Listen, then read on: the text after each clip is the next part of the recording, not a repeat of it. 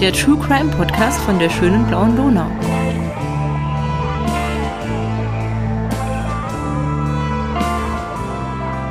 Hallo zusammen, hier ist wieder die Podcast-Posse von der schönen blauen Donau. Wir hoffen, euch geht's gut. Ihr hört Claudia. Rita. und Bernhard. Hallo. Hallo. Hey.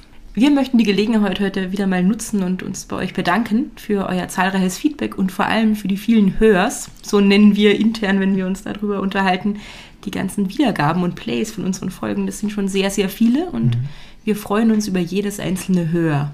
Also hört uns weiter. Und wir haben heute wieder Fancy Drinks dabei. Mhm, ja. Was habt ihr so? Rita, was hast du? Ich habe äh, Grüntee-basiertes, koffeinhaltiges Zeug. Miami Strawberry. Schmeckt nicht wie echte Erdbeeren, aber trotzdem ganz gut. Ich habe nur Koffein gehört. Mhm. Koffein. In meinem, in meinem Fläschlein ist ein Getränk namens Mogo Mogo. Pina Colada Flavored Drink with Nata de Coco. Product of Thailand. Ja, da steht drauf Garachu. Garachu. Weil das sind so, wie heißt das? So Stückel drinnen von dem kokosnuss Da, daran darf man nicht ersticken, deshalb. Na, True. Immer gut Ja. kauen. genau. Was trinkst du Schönes, Claudia? Ich trinke Arizona, also diesen Pomegranate Green Tea. Der schmeckt sehr gut. I like. Schaut doch sehr schön aus. Mhm. Blutrot. Wir würfeln übrigens für alle, die heute das erste Mal zuhören, äh, immer darum, wer heute einen Fall vortragen darf. Der, der die höchste Punktezahl hat, darf einen Fall erzählen. Ich fange mal an zu würfeln. Eins. Das äh, wird Tja. schwierig. Dui, dui. Hm. Zwei. Hm. Wenn es in der Serie weitergeht, dann reicht das schon, Claudia. Sechs! Okay, das ist eindeutig. Yay! Claudia, was hast du uns denn Schönes mitgebracht heute? Ja, in der Tat was sehr Interessantes, finde ich halt. Ich hoffe, ihr findet das dann auch. Und zwar habe ich euch mitgebracht den Fall vom Ernst Dostal. Sagt euch das irgendwas? Den Namen schon mal gehört. Mir sagt das was, nicht im Detail, aber ich glaube, so ungefähr weiß ich schon, wo uns das hinführt.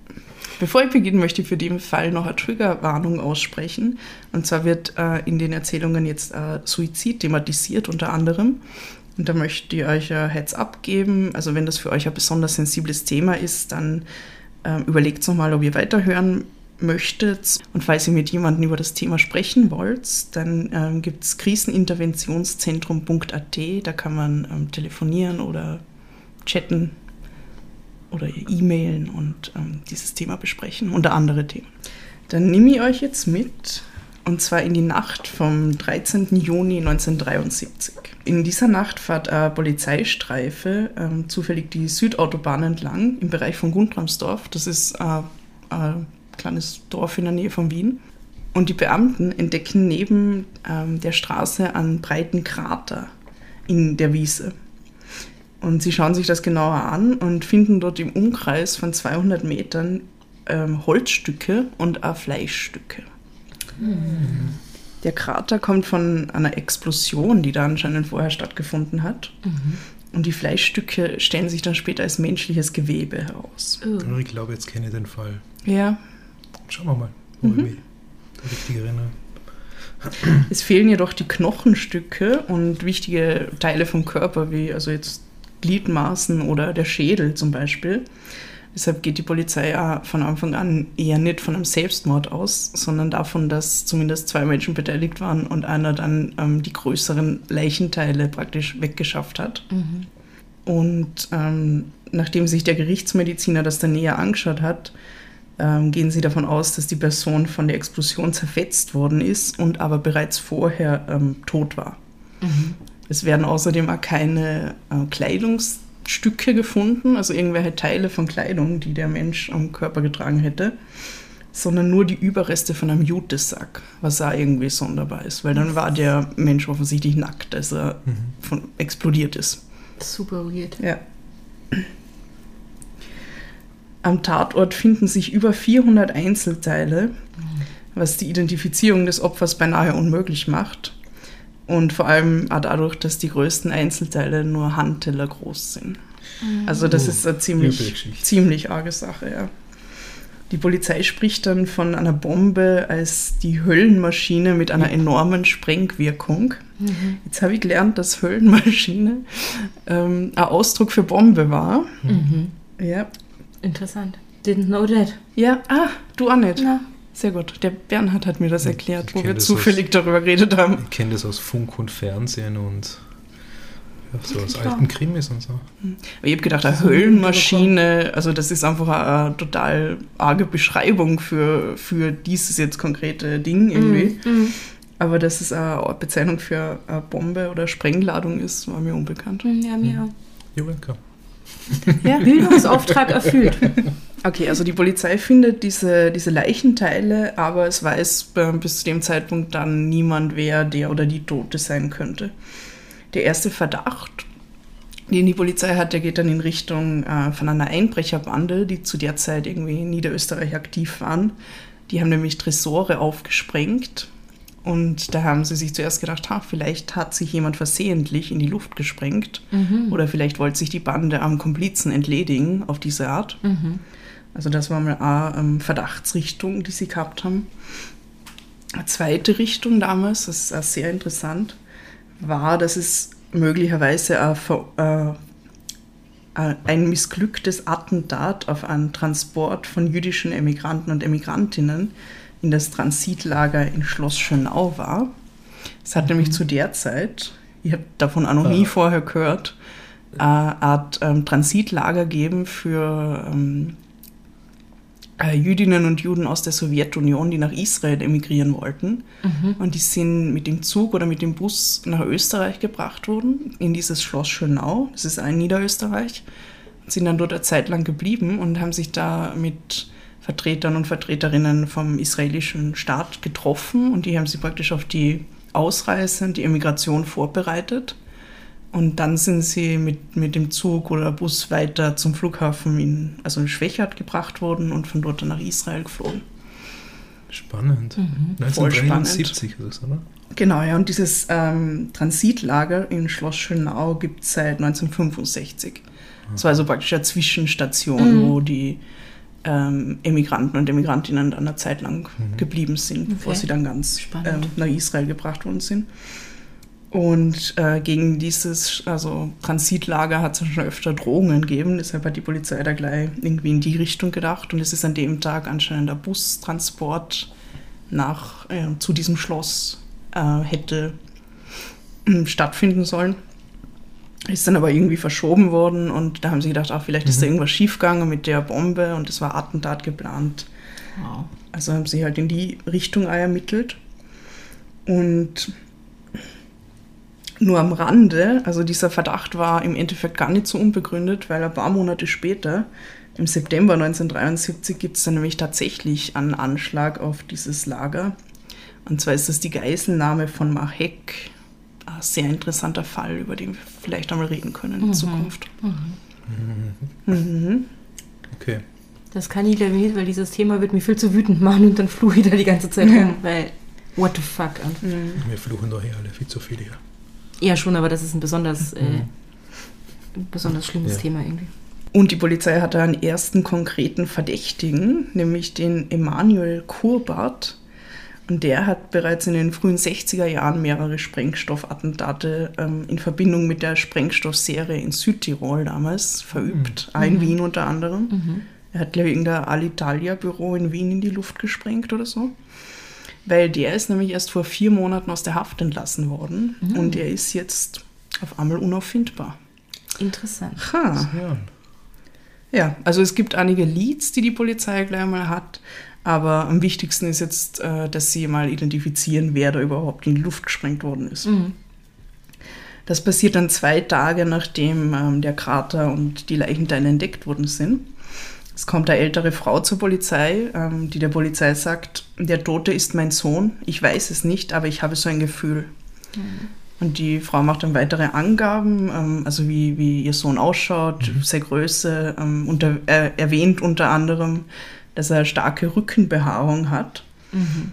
Und ähm, all diese Hinweise also führen dann dazu, dass die Polizei sagen kann, okay, das scheint wirklich der Sohn zu sein. Mhm. Und später wird er dann auch noch mit einem Fingerabdruck identifiziert. Mhm, okay. Es ist dann also klar, der Tote ist Richard D. Der Richard D. hat ähm, das letzte Mal am Dienstag, den 12. Juni, mit seiner Frau telefoniert. Und er hat ihr gesagt, er muss nach der Arbeit jetzt noch irgendwo hinfahren.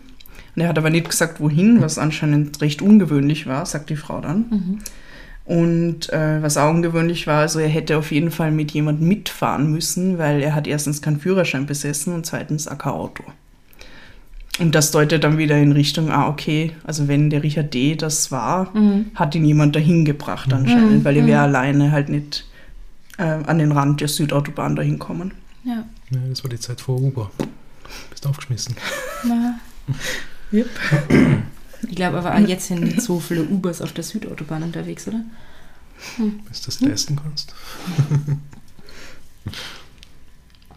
Und seit die Frau da mit ihm telefoniert hat am Dienstag, äh, wird er eben vermisst. Dann noch mehr Details zu Richard D. Also er ist zum Zeitpunkt seines Todes 30 Jahre alt. Er ist Vertragsbediensteter im Wiener Rathaus. Er hat kurzzeitig Chemie und Jus studiert. Er ist ein Karatemeister, wollte eigentlich an dem Freitag nach Tokio fahren zu einer Karatemeisterschaft. Wow. Und, was auch sehr interessant ist, er hat Kontakte ins rechtsradikale Milieu. Und das würde wieder dann zu dieser Theorie mit Schloss Schönau passen. Mhm. Er hat außerdem großes Interesse an Sprengstoff. er war schon während seinem äh, Präsenzdienst beim Bundesheer im Sprengtrupp, also hat da schon viel Kontakt und Erfahrung irgendwie mitgebracht mit ähm, Sprengzeugs. Und er war bei der Polizei schon auffällig wegen illegalem Waffenbesitzes. Klingt Also, nach einem sympathischen Typ. Da kommt anscheinend einiges zusammen, es passt alles gut. Der Tote ist also identifiziert. Es bleiben aber noch viele Fragen offen. Also ist er Opfer eines Mordanschlags geworden oder ist er der Attentäter, der durch seine eigene Höllenmaschine gestorben ist? Und der Komplize hat ihn weggebracht. Mhm. So viele Fragen. Als nächstes befragt die Polizei dann das Umfeld des Opfers, also eh die Familie, das haben wir eh schon gehört, und dann auch Freunde von Richard D. Und da stoßen sie auf einen Bekannten von ihm, dem Ernst Dostal. Und sie erfahren, dass ähm, Richard D. und der Ernst Dostal sich aus einem Sprengmeisterlehrgang kennen. Da haben sie sich kennengelernt. Ja, was machst du so nach der Arbeit? Die geht's mit dem Sprengmeisterlehrgang. Genau. Kann man das auch bei der Humboldt-Universität machen? Fernstudium? Und da er war äh, Karateka, also da haben sie ja viel Zeit Was miteinander verbracht. Er hat Karate ausgeübt. Karateka. Ah, ja. Ja. Mm, Und er verkehrte in rechtsextremen Kreisen. Er ist äh, 23 Jahre alt, er ist Maschinenbauingenieur, er lebt in Wien und in Tulnerbach, das ist in Niederösterreich. Und ähm, seine Eltern und er haben einen Bauernhof in Mitterndorf, wo er auch gerne Schießübungen abhält. Ja, also er ist anscheinend ein totaler Waffennah, ist so wie, wie auch der Richard D. haben die ja die FPÖ mitbegründet? Das klingt jetzt genauso. Ja. Aber das sagst du überhaupt rechtsradikal damals. Das waren ja dann noch die, die echten übrigen Ja, Nazis, also die mit denen abgrenzen. Darüber habe ich nicht so Nein, viel nein, nein, raus- nein, Ja, das passt jetzt eh. nur allgemein. Nur für uns, ja, das Ja, ja, ja, ja, voll. Das hat mich auch interessiert, aber da scheint wenig Ja. auf. Also es, es steht Ja, einfach nur da, rechtsradikale Kreise und das Genau, weil die Ja, zwei das ist ein sind, sind ja Österreicher. definitiv Äh. zu jung. Ja, weil Dan ist der Mhm. Jahrgang 43 dann gewesen, also Mhm. der ältere. Ja, und der Wahnsinn, ja. ist erst 23. genau. Ernst Dostal wird dann am 18. Juni ähm, das erste Mal von der Polizei vernommen. Und da sagt er aus, dass er den Richard D., also seinen Bekannten und Freund, schon seit Tagen nicht mehr gesehen hat. Er wird dann am 22. Juni, das ist dann der Freitag, noch einmal ähm, zur Vernehmung in die Rennweger Kaserne vorgeladen. Er ist aber nicht tatverdächtig, sondern sie wollen halt weiterhin einfach mehr Informationen über Richard D. Äh, und ihn als Zeugen vernehmen. Hm. Ja, und der kennt ihn gut und teilt Genau. seine ganzen Hobbys und so. Mhm. Ja. Ja. Mm, Bei der Vernehmung fragen die beiden Beamten ihn dann, äh, wo er in der Nacht von der Explosion war. Also es ist eigentlich eher so eine Nebenfrage nach all dem anderen Zeugs, das sie ihn gefragt haben. Und der Dostal sagt dann, ja, er war in einem Gasthaus. Die Beamten wissen dann aber sofort, dass er lügt, weil dieses Gasthaus nämlich an dem Tag geschlossen hatte. Ups. Ja. Ich weiß noch nicht, welches Gasthaus das war, dass die Beamten dann sofort wissen, dass das zu hat. Das muss sehr bekannt gewesen sein.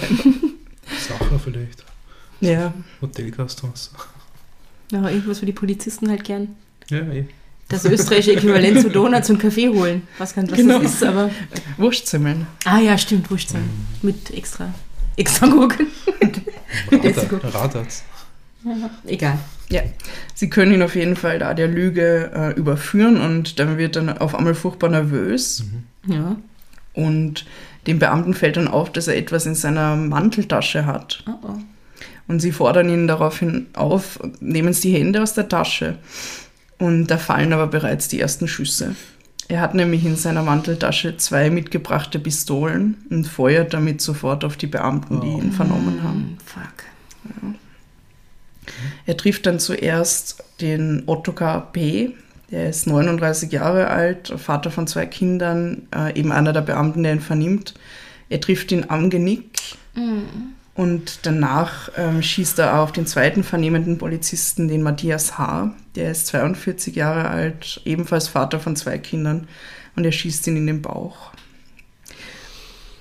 Dadurch, dass halt dann im ganzen Gebäude irgendwie die Schüsse zu hören sind, stürmt ein dritter Polizist ins Zimmer, Harald S., er ist 48, er hat drei Kinder und er wird ebenfalls von ihm angeschossen und lebensgefährlich verletzt. Scheiße.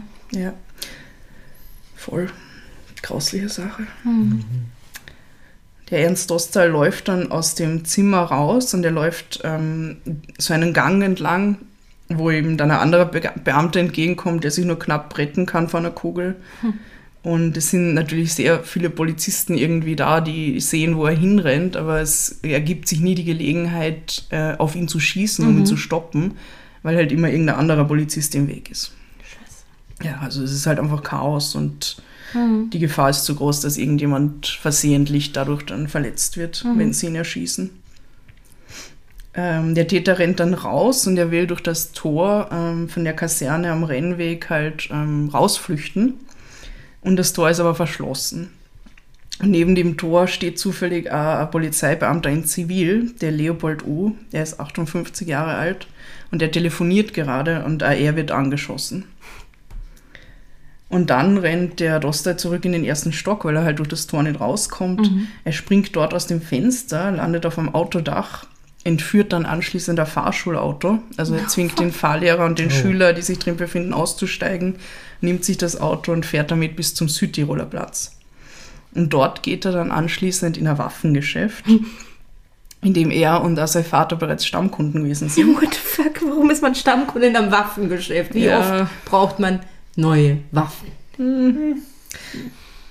Und er kauft sich dort eine weitere Waffe. Tja, und noch mehr Munition. Und der Besitzer von dem Geschäft denkt sich da aber zu dem Zeitpunkt nichts dabei, weil er ihn halt schon kennt. Wo er aber dann vom Amoklauf in der Kaserne erfährt, ruft er natürlich sofort die Polizei an und äh, berichtet ihnen, dass der Ernst Dostal da war und Ja. sich noch mehr Waffen gekauft hat. Zum Glück. Genau. Und dann verliert sich seine Spur fürs Erste. Also sie wissen nicht, wo genau er hin ist. Er hat dann wieder das Fluchtauto gewechselt und er ist jetzt einfach on the loose und sie sind halt fahnden nach ihm überall. Ja. Die vier Polizisten, die von ihm ähm, angeschossen wurden, sind zum Teil lebensgefährlich verletzt und liegen dann auch noch Tage später im Koma. Ähm, sie überleben aber alle. Und ähm, der Polizist, den er als erstes ähm, getroffen hat, der Otto KP, bleibt sein Leben lang gelähmt vom Ja, Genick, Genick. abwärts. Ja. Und was ich so gelesen habe, also die Polizei und da der Kurier haben dann Spendenaktionen für den ähm, Polizisten gestartet. Und es hat anscheinend schon sehr viel Solidarität für ihn gegeben und Unterstützung. Und er hat dann sein Haus umbauen können, sodass er, dass es halt behindertengerecht ist. Und, und ja, hat er natürlich auch nie wieder arbeiten können. Mhm. Ja, klar. Ja. Scheiße. Scheiße, richtig scheiße. Der war 30, hast du, gell? Also, Der 39 39 war ja, er. aber knass. Dann wird der Ernst Ostal natürlich sofort zur Fahndung ausgeschrieben. Die Polizei kommt zu seiner Familie, also sie fahren halt zu diesem Bauernhof, wo die wohnen. Ähm, will, will dort seine Eltern befragen und die kommen dann drauf, dass sein Vater, der Robert Dostal, ebenfalls verschwunden ist. Aha. Jo. Father Sunday oder was? Dadurch gehen sie dann halt auch davon aus, dass der Vater vom Amoklauf wusste oder irgendwie schneller erfahren hat, weil sein Sohn sich mit ihm in Verbindung gesetzt hat und dass sie möglicherweise gemeinsam auf der Flucht sind. Jetzt noch ein bisschen Hintergrundwissen zum Vater, zum Robert Dostal.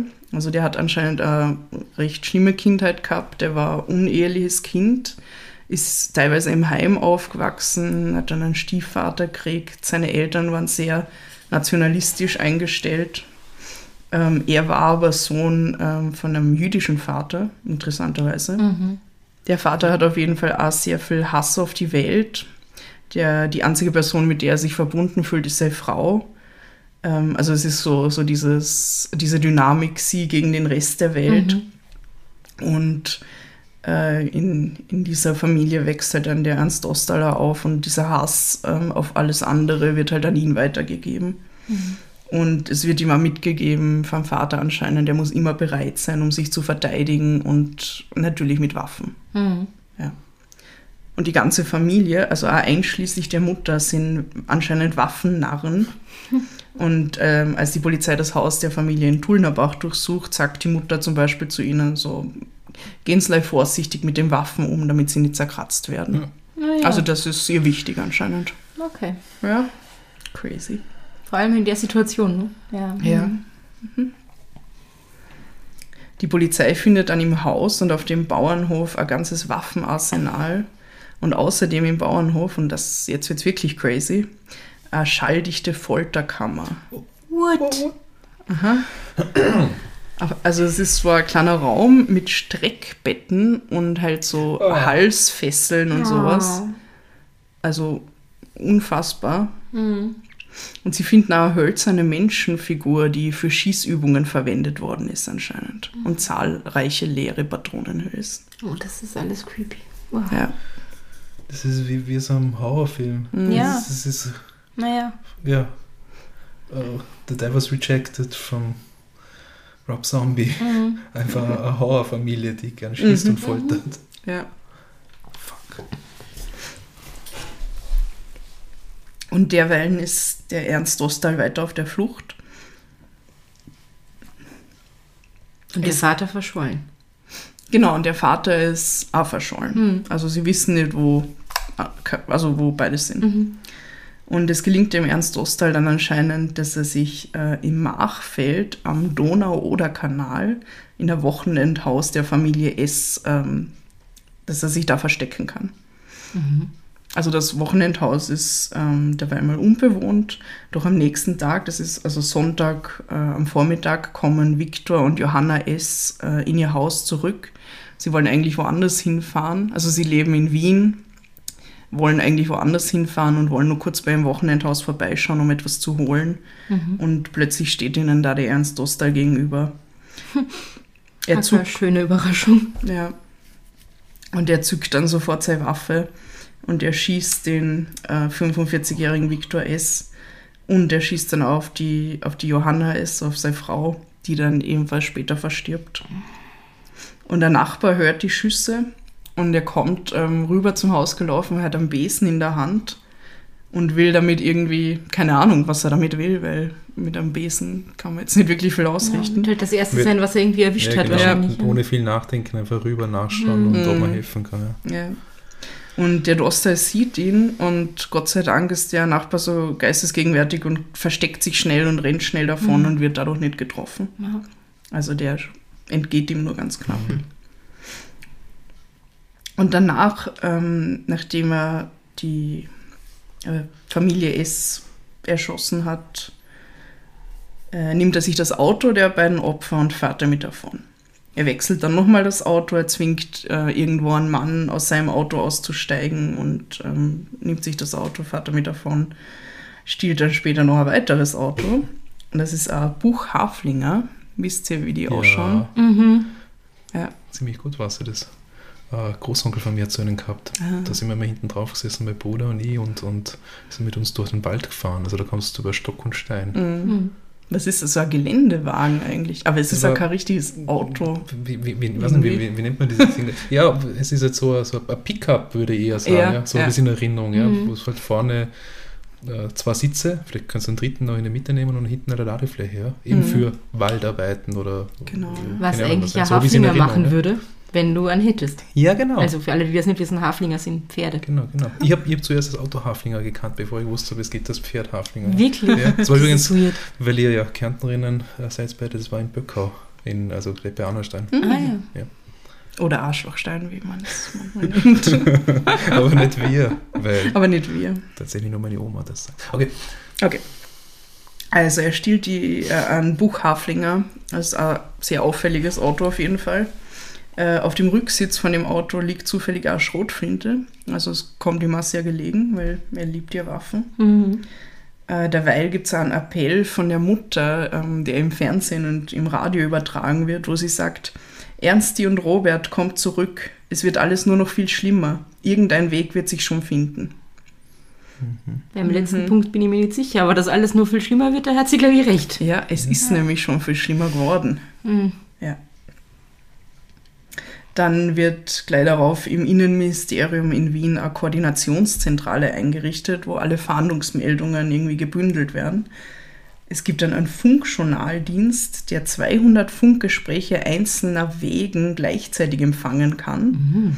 Also da kommen halt irgendwie alle Funksprüche zusammen und dann kann man auch die verschiedenen Einsätze irgendwie koordinieren oder so. Das klingt alles sehr spannend. Mhm. Das Bundesheer stellt dann Speziallandkarten von Niederösterreich zur Verfügung, wo die Polizei ja genau sehen kann, wo mögliche Fluchtwege sind, also wo, wo er sich aufhalten könnte und so weiter. Und es beginnt am selben Tag die Aktion Vororte-Linie. Keine Ahnung, warum das so heißt. Aber es bedeutet, dass auf sämtlichen Einzugs- und Ausfallstraßen von Wien nach Niederösterreich und umgekehrt Sicherungsketten aufgezogen werden. Mhm. Das heißt also, ähm, es wird jedes Auto kontrolliert ähm, und wenn sich jemand praktisch dieser Kontrolle entziehen wollen würde, dann können diese Sicherungsketten praktisch äh, angezogen werden und dann kann man den aufhalten. Mhm. Also die Großfahndung läuft und auch die Bevölkerung wird jetzt eingehend vor Ernst Ostal gewarnt. Und da habe ich jetzt einen Bericht aus der Arbeiterzeitung vom 26. Juni, wo steht, mit wem man auch spricht, unter der Bevölkerung von Wien und Niederösterreich gibt es nur einen Kommentar zu Ernst Ostal. Angst. Sonntag, nachdem die Nachrichten die Ermordung des Ehepaares S. gemeldet hatten, verließen zahlreiche Wochenendhausbesitzer in der Umgebung von Wien früher als geplant ihre Häuser. Wer bis Montag hatte bleiben wollen, fuhr dennoch ab. Türen werden fester verschlossen, wenn jemand läutet, vorsichtiger durch das Guckloch geschaut. Es gibt in Wien und Niederösterreich kaum ein anderes Gesprächsthema als den Amokläufer.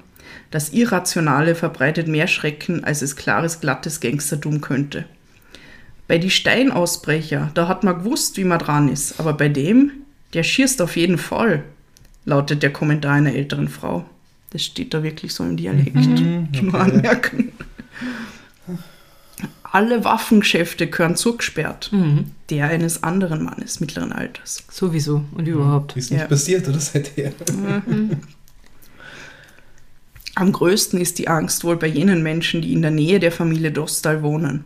Weder in Tullnerbach noch in Mitterndorf bei St. Pölten, wo Dostal im Bauernhof eine Folterkammer eingerichtet hat, noch in dem Haus in der Neustiftgasse in Wien, in dem die Dostals ebenfalls eine Wohnung haben, war irgendjemand bereit, Auskunft über die Familie zu geben. Alle Türen fest verschlossen, niemand öffnet auf ein Läuten, aber man sieht überall Augen aus Gucklöchern starren. In der Umgebung der Familie Dostal scheint man sich in einer förmlichen Panik zu befinden. Diese Stimmung findet ihren Niederschlag auch in zahlreichen Anrufen bei Gendarmerie und Polizeidienststellen. Überall will man den Mörder gesehen haben. Wow. Also da hat es ziemlich Aufruhr in der Bevölkerung gegeben, Ja, klar. weil es war ja wirklich praktisch äh, ein Manhunt irgendwie. Mhm. der da über Tage gegangen ist. Dann passiert was sehr Interessantes, nämlich ein aufmerksamer Leser des Kuriers meldet ein merkwürdiges Inserat an die Exekutive. In dem Inserat steht drinnen, 1919 habe Montag vergeblich beim Turm auf dich gewartet. werde es Mittwoch und Donnerstag gegen 22 Uhr nochmals probieren. Bin momentan unter 02774 326 zu erreichen. Der Leser meldet das Inserat bei der Polizei, weil es ihm irgendwie verdächtig vorkommt. Ich weiß nicht, das muss er sehr kriminalistisch äh, Denkender. denkender Mensch sein, ja, weil ich meine, ich finde das auch seltsam, aber ich werde jetzt nicht drauf kommen, dass das irgendwas mit irgendwas zu tun hat. Aber das Ja, ist, immer die Frage, ob es diese Art von Inseraten öfters gibt, Mhm. ja. Diese kryptische Sprache. Ich meine, weil wir Mhm. sie kurz halten, wäre es wahrscheinlich mehr kostet sonst, ja. Aber, Auch, naja. aber in dem Fall war es ein Treffer, oder wie? Absolut, ja. Also der, der Mann hat die Ermittlungen sehr viel weitergebracht mit diesem Hinweis, weil die Polizei ist dann raufgekommen, ah ja, 1919 ist das Geburtsjahr von Robert Dostal, also vom Vater von Ernst. Mhm. Und sie kommen dann auch darauf, dass mit diesem Turm vielleicht äh, ein Turm am Bihaberg in Tulnerbach gemeint ist. Von diesem Turm kann man nämlich ganz Tulnerbach überblicken und äh, hat da einen guten Blick auf das Haus von den Dostals. Die Nummer gehörte zu einem unbewohnten Wochenendhaus in Altlenkbach und die Polizei ruft dann dort an und kommt irgendwie mit dem Besitzer in Kontakt. N nicht über diese Nummer, weil es ist ja unbewohnt, aber Sie kommen irgendwie mit dem Besitzer in Kontakt, der dann äh, sagt, er weiß nichts von dieser Annonce, er hat das sicher nicht aufgeben und er weiß überhaupt nicht, worum es da geht. Das kommt ihnen dann alles sehr verdächtig vor und sie schließen dann daraus, naja, vielleicht ist der Dostal tot und das ist ein Hinweis an seinen Vater, ähm, dass sie sich wieder treffen sollen bei diesem Turm. Die Polizei stürmt dann das Haus in Altlenkbach am Dienstagnachmittag und sie finden schon im Flur Gewehre an der Wand. Und daraufhin setzen sie Tränengas ein, um ihn halt ähm, den Dostal praktisch von einem Raum in den anderen zu drängen, bis er dann irgendwann aus dem Haus kommt. Sie sehen dann aber, dass er schon weg ist. Also er scheint ihnen rechtzeitig entkommen zu sein.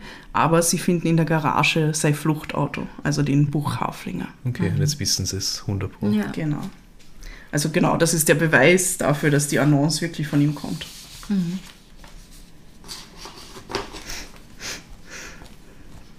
Daraufhin beginnt eine wilde Verfolgungsjagd, weil er muss jetzt noch irgendwo ganz in der Nähe sein. Sie finden ihn dann in einem weiteren Haus, ähm, gleich in der unmittelbaren Umgebung. Sie verwenden wieder das Tränengas, um ihn rauszulocken. Und der Ernst Ostal kommt dann wirklich vor die Tür. Er eröffnet sofort das Feuer und in dem Kugelhagel ähm, wird er von der Polizei am Kopf und an der Hand angeschossen und stirbt dann eine Stunde später im Krankenhaus. Von den Polizisten wird zum Glück niemand verletzt. Vielleicht haben sie ja jetzt kugelsichere Westen an oder so, bevor sie sich irgendwie in Dostal näher begeben. Ja, hoffentlich. Ja. Mhm. ja. Es ist dann so in der Art wie Suicide by Cop. Also es gibt da äh, Berichte, wo drin steht, er hat Selbstmord begangen. Also er hat sich selber eine Kugel in den Kopf gejagt. Ähm, es ist ein bisschen uneindeutig. Er stirbt auf jeden Fall im Kugelhagel. Und Ja. die meisten Quellen sagen, dass er, durch, äh, dass er durch Schüsse der Polizei gestorben ist. Aber kann man halt wahrscheinlich einfach gar nicht sagen. Ja, ist, glaube ich, Ja. voll schwer festzustellen. Dazu passt dann auch gut, ähm, ich habe nämlich ähm, ein Interview mit dem Hausbesitzer gefunden, mit dem Erwin G., also dessen Haus da praktisch der Schauplatz von dem Kugelhagel da war. Und der sagt, unser Haus war zerschossen von etwa 250 Schüssen. Alle Fensterscheiben waren kaputt. Es herrschte das pure Chaos im Haus. Dostal hatte sogar meine Unterwäsche an, als er erschossen wurde. What? Ja. Das Nervengas wirkte noch wochenlang und wir wussten nicht, warum es uns, meine damals vier und fünf Jahre alten Kindern, so schlecht ging. Oh, fuck. Oh. Ich musste das Blut und die ausgetretenen Gehirnteile von Dostal in unserem Garten entsorgen. Uah. Viele Schaulustige kamen und auch die Pol Polizei unternahm nichts, sondern sagte lediglich, Herr G., das hier ist Ihr Privatbesitz. Das geht uns jetzt alles nichts mehr an. Sind die Ähm, bescheuert eigentlich? Also vor allem, warum muss er sagen? das äh, entsorgen? Gibt's, ne- es gibt doch Ähm, Tatortreiniger, ähm, also ähm, jetzt zumindest. Ja, ich meine, das ist jetzt natürlich ähm, ein Wahnsinn mit, Mhm. mit, den, mit den menschlichen Teilen. Ja? Also Ja. wenn das wirklich so war. Ja? Ähm, Tatsache, ich habe einen, mindestens ja, so drei, vier Jahre her mit einem Polizisten, äh, mit einem pensionierten Polizisten geredet. Der hat gesagt, er hat da eine, eine äh, Wohnung die er vermietet auch. Und da gab es immer mal einen Zwischenfall, dass jemand äh, in seiner Wohnung gewohnt hat, der von den Kollegen in Wien, wie gesagt, der hat nicht in Wien gewohnt, aber von den Kollegen in Wien schon länger beschattet wurde. Und irgendwann gab es so quasi den Zugriff, ich glaube, es wegen der Drogengeschichte oder so, und die haben die Tür aufgetreten, einiges natürlich beschädigt, um diese Person festzumachen. Und er hat mir dann erzählt, ja, und dann hat er so einen Kollegen auch gesagt, und was ist jetzt? Mhm. Repariert mir das wieder? Ich gesagt, na, das ist lieber Kollege, muss sich selber drum kümmern. Ja. Und er hat dann quasi streiten müssen. Ich glaube, er hat dann noch irgendwie äh, schon noch eine Entschädigung kriegt, aber es ist nicht so selbstverständlich scheinbar. Was mhm. aber total irre ist, weil du würdest davon, also ich zumindest wäre davon ausgegangen, es gibt, das passiert ja öfter und ist ja logisch, dass die Polizei, wenn sie irgendeinen Einsatz hat, nicht darauf achten kann, ob dieses Haus jetzt ganz klar, bleibt. aber es genau. muss ja irgendwie eine Versicherung geben, die das dann mhm. deckt, oder? Ja. Wie können die die damit allein lassen und du musst Gehirnteile aus dem Garten zusammenklauen? In dem Fall hat der Herr G. wohl dann auch noch eine Entschädigung gekriegt, aber halt erst viel später mhm. und der hat also... Wahrscheinlich auch streiten müssen dafür, ja, oder, also genau, oder, ja. oder äh, gewisse Behördenwege jetzt erst einmal äh, gehen müssen. Ja. Er ist auf jeden Fall nicht cool, dass ja. das so ist. Ja, aber Entschuldigung, nur ein, ein kleiner äh, Sidestep dazu noch. Es ist ja bis heute so, dass Leute, die ähm, von irgendwas angeklagt werden und wo dann quasi festgestellt wird, okay, die waren und die sind unschuldig. Mhm. Oder zum Teil auch unschuldig im Gefängnis waren und dann entlassen werden, wenn man drauf kommt, das war nicht so, dass die kämpfen müssen, um irgendeine Entschädigung zu kriegen, ja, eh. beziehungsweise dass diese Entschädigungen einfach extrem gering sind. Mhm. Ja? Und meine, ja. Da gibt sich der Staat halt der Blöße. Ja? Eigentlich ziemlich orge. Hm. Ah, dass die den da reinlassen mit seinen Kindern, wenn das Nervengift von diesem mhm. äh, Dingsgas da noch so lange wirkt, ist irgendwie org. Aber ja. ja, back to story. Ja, genau. Also, ähm, die Jagd nach dem Ernst Ostal ist dann praktisch zu Ende. Und es spricht dann ein Beamter der Leitfunkstelle die zwei Sätze ins Mikrofon, Rax an alle, Fahndung eingestellt, Dostal ist tot. Mhm. Und man kann, glaube ich, sagen, dass mhm. wahrscheinlich sehr viele Leute aufgeatmet haben da. Mhm. Aber. was? Das Wahnsinn, einfach nur für so eine ihre Geschichte, oder? Ja. ja. Aber es gibt natürlich noch immer keine Erklärung für die Explosion, bei der der Richard D. ums Leben gekommen ist. Mhm. Also es ist einfach nur ein mhm. Amoklauf, äh, der, der da passiert ist, aber die Polizisten stehen immer noch vor dem Rätsel, was eigentlich davor dann passiert ist. Mhm. Ich habe da noch eine Einschätzung von einem Psychiater gefunden, auch in der Arbeiterzeitung, zu dem Fall. Und der sagt, ich habe Ernst Dostal nicht gesehen, kann also aus eigener Anschauung nicht über ihn und seine Persönlichkeit aussagen. Das ist der Oberarzt Dr. Sluger. Und dann sagt er aber, wenn aber stimmt, was über Ernst Dostal bisher bekannt ist, so fügt sich das einigermaßen zu einer Persönlichkeit, der das, was Dostal getan hat, zuzutrauen ist. Dass Dostal Waffenliebhaber war, Schießübungen machte, bewaffnet herumlief, einen Bauernhof zu einer Art Festung ausbaute, eine Folterkammer einrichtete, passt in das Bild. Er hatte sich von der Realität bereits vollkommen gelöst und war in einer Pseudo-Welt der Angst und der Aggression geflüchtet. Das Entscheidende, was Dr. Sluger zu dem Fall Dostal zu sagen hat, ist aber folgendes. Selbst wenn Dostal mit dem Tod von Richard D. nicht das geringste zu tun hatte, außer dass dieser Richard D. ein Freund von ihm war, oder was man in diesen Kreisen eben Freund nennt, so kann allein die Tatsache, dass dieser sein Freund in die Luft gesprengt wurde, einen Menschen wie Dosta gefährlich machen, aus Angst. Ey, wenn der eh in so einem, in so einem äh, Umfeld von ständiger Panik irgendwie lebt, mhm. sozusagen, und, und ja. dauernd irgendeine Bedrohung von außen wahrnimmt, ja. dann klar, mhm. also kann ich schon nachvollziehen, dass wenn sowas passiert, dass äh, irgendwas in dir auslöst. Ja. Aber, Aber also irre. Aber. Wir kommen dann nochmal dazu. Okay, okay, okay.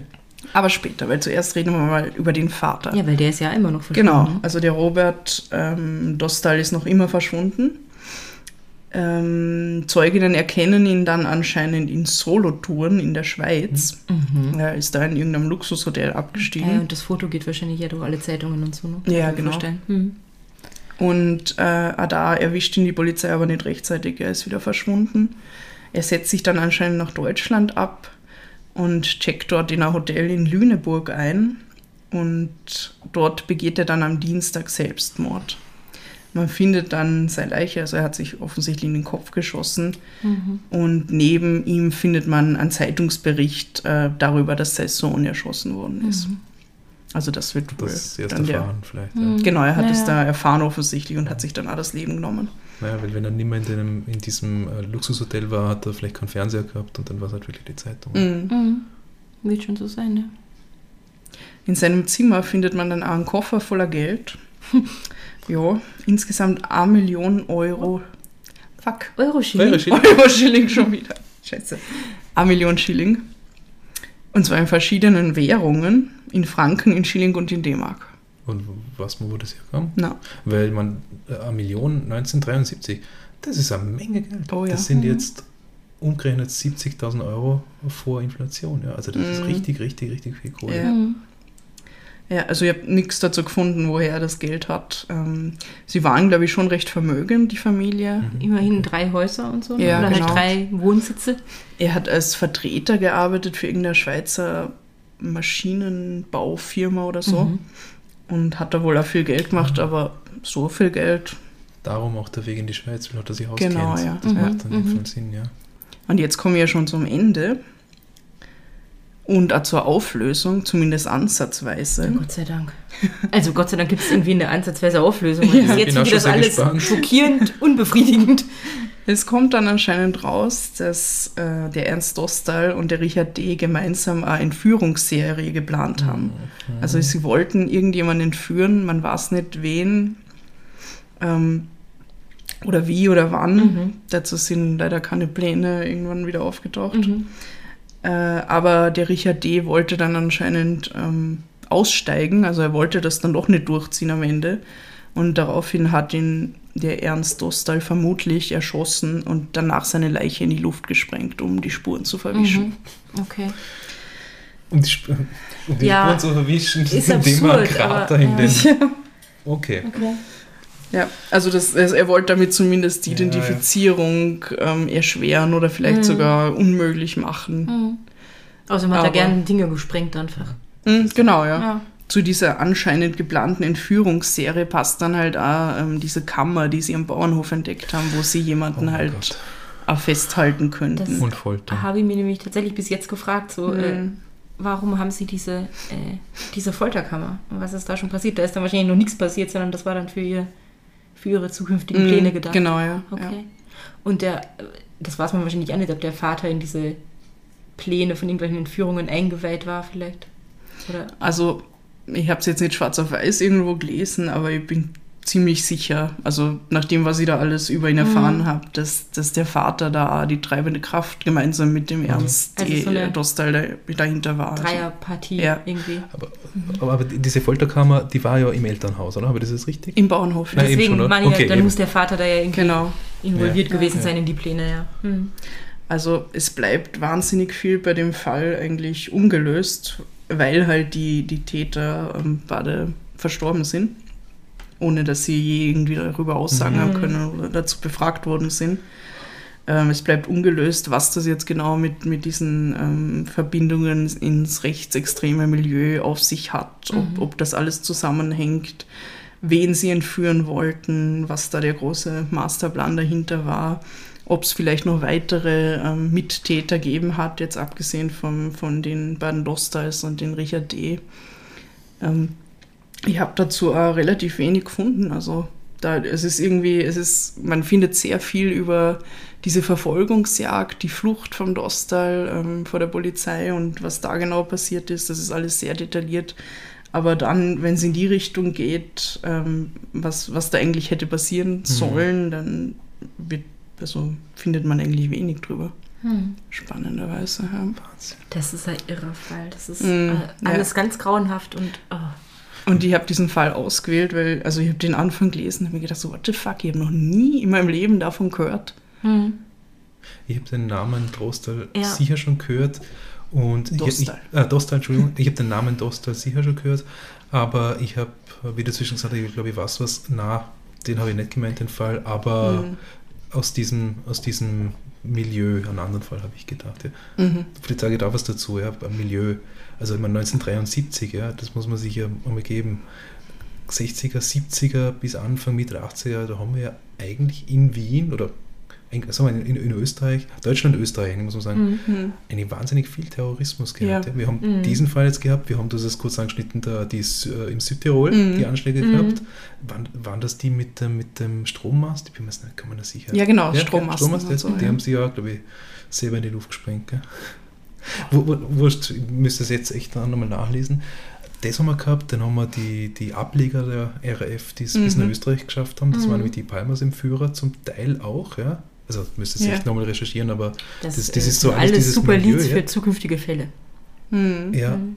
genau, aber das haben wir damals gehabt, ja. Und wenn man sich dann denkt, Sprung von den 80ern, Mitte der 80er, OPEC, ja, und dann Mitte der 80er nach heute, Mhm. 35 Jahre später, wo wir jetzt seit 20 Jahren 9-11 beginnen, ja, die Diskussion am Terror in Österreich und so weiter und so fort, wo nichts passiert ist in der Hinsicht, ja, wo sie alle uns wahnsinnig machen wollen Mhm. mit ihrer Law- und Order-Politik, ja, Ja. die sollen nochmal noch mal Schule gehen und lernen, was da wirklich war. Ja. Ja. Also in der Zeit sind, irre. sind, sind in Zeit Wien echt viele Bomben explodiert. Mhm. Also das habe ich so bei der Recherche ein bisschen irgendwie überflogen, weil es halt zuerst diese Verdachtsfälle in äh, Richtung von diesem, wie heißt der? Herst. Jetzt habe ich seinen Namen vergessen. Kur Kur Kurbert. Kurbert. Emanuel Kurbert, genau. Ähm, weil das auch in die Richtung gegangen ist und dann habe ich ein bisschen recherchiert, da sind schon ein paar Bomben in die Luft gegangen in Mhm. Wien. Also es Mhm. ist Gott sei Dank zum größten Teil, glaube ich, niemand verletzt worden dabei, aber da, da war einiges los in der Zeit. Ja. Ja. Weil du jetzt gesagt hast, du hast zumindest den Namen schon mal gehört. Ja, und ich habe äh, im Detail diesen Fall nicht gekannt, aber äh, der Dostal war mir ein Begriff und ich habe irgendwie gewusst, dass es irgendwas mit seinem Vater auf sich hat und dass das irgendwie um Sprengen, irgendwas wegsprengen, Sprengstoff geht oder Mhm. so. Mehr Details äh, habe ich dazu auch nicht gekannt, bis du sie uns jetzt Ja. präsentiert hast. Mhm. Meine Quellen für diesen Fall waren Wikipedia. Danke, Yay. Wikipedia. Die Arbeiterzeitung, die hat eine sehr ausführliche Berichterstattung über den Fall und die kann man auch online abrufen. Danke, Arbeiterzeitung. Der Freundschaft. Kurier, Freundschaft. Der Kurier, ähm, die Nön und das Infomagazin der Polizei Niederösterreich. Da wird der Fall auch nochmal Mhm. ausführlich äh, aufgerollt. Und dann die guten alten Zeppelzauers. Mord, die spektakulärsten Mordfälle Österreichs. Das ist ein Buch von Regina und Andreas. Zeppelzauer. Gut.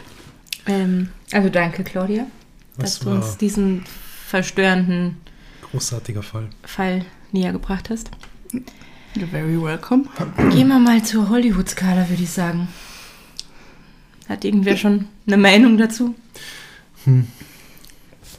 Also von der Story her grundsätzlich kannst du einen Fünf-Sterne-Terroristen-Film draus machen. Also ich sag mal, Bader-Meinhof-Komplex in ein bisschen kleiner, ja, weil es einfach vom, vom, von den Hintergründen politisch noch nicht so groß war, wenn es die Leute gestopft haben, sag ich jetzt mal. Aber Krachbumm-Film, Verfolgungsjagden, Mhm. Ermittlung, neue Techniken, Technologien Ja. damals, Maske, Das- kannst du aus ihr ganz toll machen. Ja, das, das ist alles schon voll gut, aber ähm, dadurch, dass da so viel irgendwie offen bleibt, ähm, ist halt ist halt schwierig, weil du kannst diese, diese Tatgeschichte sozusagen und wie der, wie der Dostal ausgeflippt ist und was er alles angestellt hat, kannst du voll gut erzählen, aber dir fehlen halt Infos, so wie was haben die geplant, was hat es mit dieser Folterkammer auf sich und Das kannst du alles füllen mit Verschwörungstheorien. ja, natürlich, du, aber du musst das alles fühlen und Ja. das muss halt dann schon ein richtig gutes Drehbuch sein, dass das nicht Quatsch wird, glaube ich, weil du, äh, weil so Mhm. wenig fehlt an, bei der Geschichte, um das befriedigend zu erzählen irgendwie. Ja. Ähm, deswegen bin ich, glaube ich, bei drei Sternen, weil ich das ein bisschen schwierig finde. Nein, ich hätte gesagt, das ist was für, einen- für, für einen österreichischen Oliver Stone. Ich hätte gesagt, das ist unter Umständen eine Tatortfolge. Aber eine richtig gute. Das geht auch. Eine richtig gute. Eine richtig, richtig gute. Tatortfolge. Ja, sowas gibt's, ja. wo das alles ähm, thematisiert wird, was da im Dunkel bleibt, so wie Mhm. du sagst, und mit schlüssigen Theorien gefüllt Ja, wird. ja dann, dann geht's, glaube ich, gut. Und welcher Kommissar? Ah, Harald Krasnitzer Natürlich. Ich habe da schon dran denken müssen, wo du am Anfang, äh, wo wir am Anfang geredet haben, Uber auf der Südautobahn. Es gibt einen ganz tollen österreichischen Tatort, wo Harald Krasnitzer von Wien nach Eisenkappel mit dem Taxi fährt. Nach Eisenkappel. nach Eisenkappel in Kärnten. Da war ich schon mal. Ja, ja. Ja. Das Hey. war toll. Mhm. Schelena Kappler. Was und mit dem Taxi? Mit dem Von Taxi. Wien. Ja, das Von Wien. kostet dann viel Geld. Das kostet echt viel Geld. Der Taxifahrer Die ist ein bisschen zögerlich und deswegen, also da habe ich dran denken müssen wegen Uber auf der Südautobahn und du gesagt hast, wenn du das ja leisten kannst und ihm gesagt Harald krass nicht so kann. Und die, Zumindest als Tatortkommissar. die Bibi konnte nicht fahren mit ihrem Auto, weil Nee, er ist aus dem, er hat äh, der der Kopf, Inkasso Heinzi hat das. Auto wieder gehabt. er hat in dem Fall eine Kopfverletzung und haut aus dem Oh. Krankenhaus ab und äh, fährt da eigentlich heimlich hin. Deswegen kann er die Bibi nicht fragen. Ob sie ihn Mhm. hinführt. Ist ein ganz, äh, ganz toller Fall, muss ich mir vielleicht nochmal anschauen, weil der echt gut ist und das ist schon ein paar Jahre her, dass ich das gesehen habe. Ich Wir frage jetzt auch nicht, warum er unbedingt aus dem Krankenhaus nach Hessen-Kappel will. Willst du nicht wissen. Egal. Wir lieben Harald Krasnitz. Ja. So, ja, nein. Besonders seine Augenbrauen. Die sind toll. Das ist mir schon aufgefallen. Die sind ganz äh, unbändig und machen Mhm. immer ein eigenes Mhm. Ding und das ist Ja. großartig. So wie die von Heinz Fischer. Er passt Ja, gut zur Arbeit. Den lieben wir auch. Okay. Harald, falls du mal Gast in unserem Podcast sein möchtest, Komm, und sag bring die. Bibi mit. Ja, voll. Ja. Und den Inkasso Heinzi. Ja, alle. Alle, alle, Alle, zu uns. Ja, Ja, gut. Was jetzt? ähm, jetzt. Nicht nur für den Harald, sondern auch für alle anderen, die sich bei uns melden möchten. Bernhard, möchtest du noch mal sagen, wo man uns überall kontaktieren kann für Jo. Wünsche, Beschwerden, Feedback? Also, ihr findet uns in diesem Internet, wo ihr uns jetzt ja auch, auch hört, aber wir haben auch eine Website, äh, podcastposse.at. Und da haben wir slash Kontakt einmal alles gesammelt, wie ihr uns erreichen könnt, nämlich ein ganz tolles Kontaktformular. Ihr könnt uns äh, Sprachnachrichten schicken oder auch natürlich Textnachrichten auf unser Posse-Phone unter der Nummer 0043 für Österreich 677 634 662 63. Ruft sonst an. Nicht. Schreibt's uns Nachrichten. Voice Messages sind auch okay. Wir geben auch Antwort. Ja. Mhm, gerne. Ähm, abgesehen davon, Instagram www.instagram.com slash podcastposse Vienna Twitter, das sind Facebook. Der, Der Podcast Podcast Posse. wir und Und sonst sind wir nirgends. In diesem Sinne, Habt's euch lieb und, Und habt's uns gern. Baba. Baba.